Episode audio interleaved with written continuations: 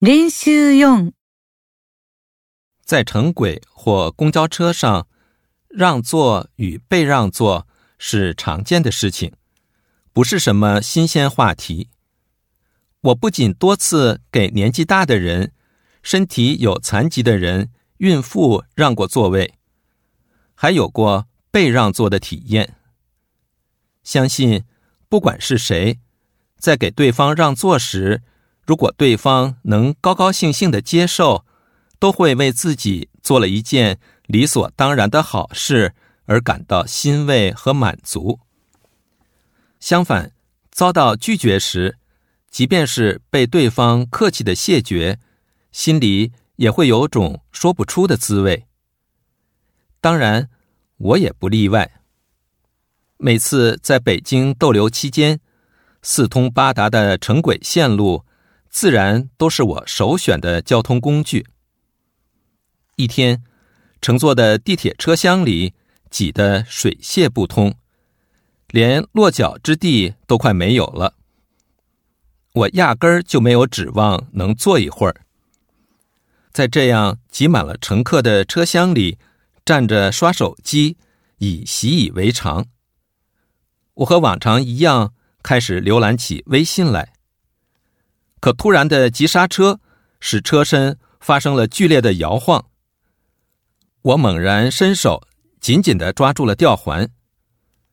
这时，坐在我面前的一个高中生模样的男孩，很腼腆的站起来，把座位让给了我。我一下子愣住了，怎么会给我让座呢？第一，我身体很好；第二，自我感觉还不老。那时也就四十五岁左右。难道从高中生来看，我已经是老年人了吗？还是我长得太老了？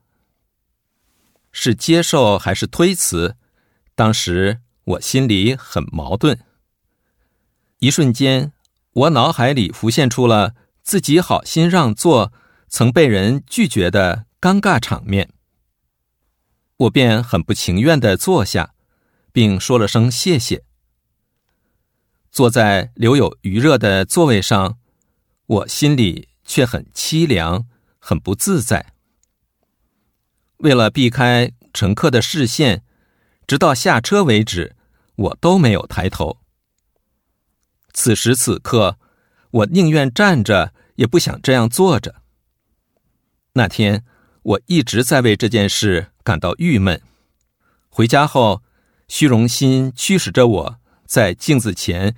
认真的数了数脸上、脑门上的皱纹，可静下心来想一想，那个年轻的学生能如此彬彬有礼的主动把座位让给长辈，我应该竖起拇指为他尊老爱幼的高尚品德而赞叹。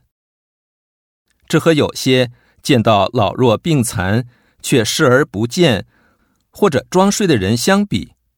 不成了鲜明的对照吗？想到这儿，心中的不快顿时烟消云散了。一，在城轨或公交车上，我有过哪些体验？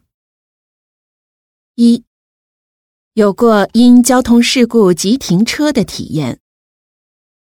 二，只有过给老人、幼儿。孕妇让座的体验。三、让座与被让座的体验。四、有过给病人让座反而被拒绝的体验。二、在北京逗留期间，我为什么首先选用城轨出行？一、因为在拥挤的地铁车厢里。总会有学生把座位让给我。二，因为我每次都住在离地铁站近的饭店。三，因为我喜欢边乘坐地铁边刷手机，觉得这样不浪费时间。四，因为北京的城轨线路四通八达。三，那个高中生把座位让给我时，一瞬间，我的脑海里出现了什么？一，当时是接受还是推辞，我犹豫不决。二，自己好心让座，曾被人拒绝的尴尬场面。三，没想到会被对方客气的谢绝。心里有一种说不出的滋味。